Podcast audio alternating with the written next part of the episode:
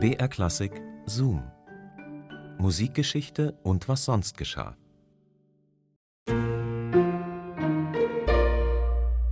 Thema Hände. Eure Hände. Wie sehen die aus? Sind die eher groß oder klein? Sind die zierlich oder besonders kräftig? Und vor allem, was könnt ihr mit euren Händen, mit euren Fingern alles so anstellen? Könnt ihr die besonders weit strecken, dehnen, irgendwelche lustigen Tricks, einzelne Fingerglieder bewegen zum Beispiel? Auf all das kommt es heute an.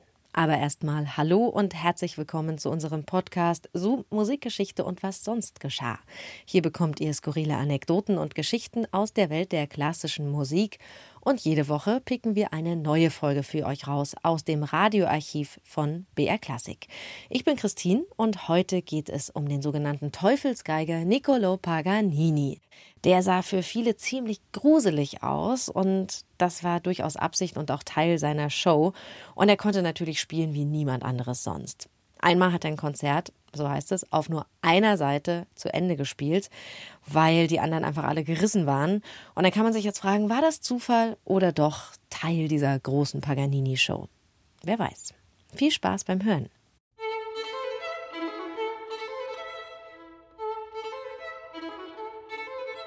Paganini ist blass, schlank und von mittlerer Größe.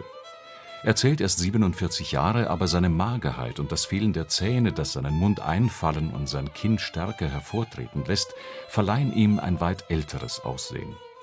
Sein übermäßig großer Kopf, der auf einem langen, dünnen Hals sitzt, steht auf den ersten Blick in argem Missverhältnis zu seinen dürren Gliedern. So ein französischer Arzt 1831 über den Geigenvirtuosen. Seine magere Gestalt unterstrich der Künstler noch durch entsprechend ausgewählte Kleidung. Der Zauber der Montur tat seine Wirkung.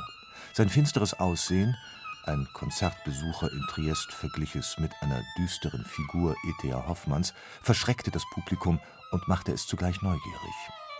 Für die einen war Paganini der Teufelsgeiger, für Giacomo Meyerbeer ein Engel des Paradieses und für andere, vor allem für geigende Kollegen, ein Scharlatan. Berufsneid? Immerhin hatte sich Paganini seine Guarneri-Geige erspielt, als er in Parma ein Stück fehlerlos vom Blatt vortrug. Aber Paganini wusste nicht nur um die Magie seiner äußeren Erscheinung. Er stammte aus Genua, und den Bewohnern dieser Stadt sagt man gemeinhin eine Geschäftsnatur und eine sehr innige Beziehung zum Geld nach. Um die wirklich große Karriere zu machen, galt es, sich von den anderen Vertretern der Zunft zu unterscheiden. Und so fand in Reggio Emilia während der Konzertpause eine Tombola statt.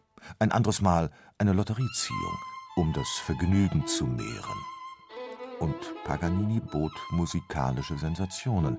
Er brillierte mit Stücken, in denen er die Stimmen verschiedener Vögel nachahmte. Das hatte zwar schon Vivaldi getan, aber das war lange her und vergessen.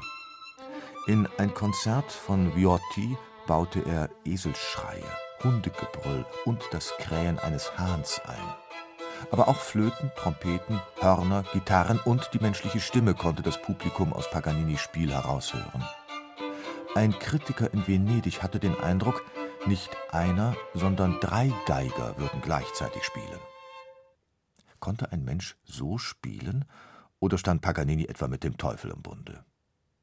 Der französische Arzt, der Paganini untersuchte, stellte normale Ausmaße der Hände, aber auch eine große Dehnbarkeit fest. So kann er zum Beispiel ohne die Lage der Hand zu verändern die vorderen Glieder der Finger der linken Hand, die die Saiten berühren, seitlich umbiegen, senkrecht zur natürlichen Gelenkbewegung, und zwar mit spielender Leichtigkeit, Sicherheit und Schnelligkeit. Und diese geschickten Hände wusste Paganini zu gebrauchen, rastlos, ruhelos.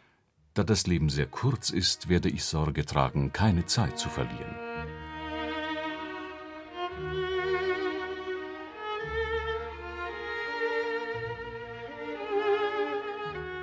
Paganini verlor keine Zeit, verdiente Unmengen, präsentierte die erwähnten Kunststückchen. Aber da passierte ihm einmal ein Missgeschick. Konzertbesucher erlebten, dass während des Spiels die höchste Seite riss würde der Geiger sein Spiel unterbrechen. Er tat es nicht, setzte das Konzert ungerührt fort. Die A-Seite sprang in zwei. Würde er jetzt neue Seiten aufziehen? Nichts dergleichen. Und als auch noch die dritte Seite riss, konnte Paganini nur noch auf der tiefen G-Seite spielen. Und die hielt. Und so brachte der Meistergeiger nur auf dieser einen Seite sein Konzert zu Ende, spielte in Höhen, die man auf der G-Seite noch nie gehört hatte. Das Publikum raste. Ein Missgeschick? Mitnichten. Auch das ein Show-Effekt, pure Berechnung, einer der größten Tricks Paganinis, der den vollen, dunklen Klang der tiefsten Seite über alles liebte. Ein Kunststück, mit dem er oft brillierte. Wahrscheinlich hatte er sich einen Fingernagel so zurechtgefeilt, dass er damit die Saiten zerstören konnte. Ein Genueser Konzertbesucher war begeistert. Großer Lieblingssohn der Harmonie, wer auf der Welt kommt dir gleich? Wenn du so weitermachst, wette ich, wird es dir noch gelingen, oh ja, ohne Saite und ohne Bogen zu spielen.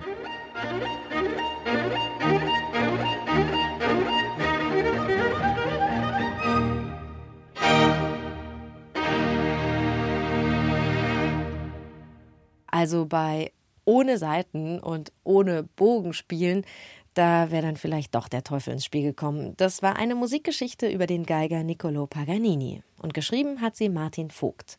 Zoom, Musikgeschichte und was sonst geschah, gibt's immer samstags neu in der ARD-Audiothek und überall, wo es Podcasts gibt.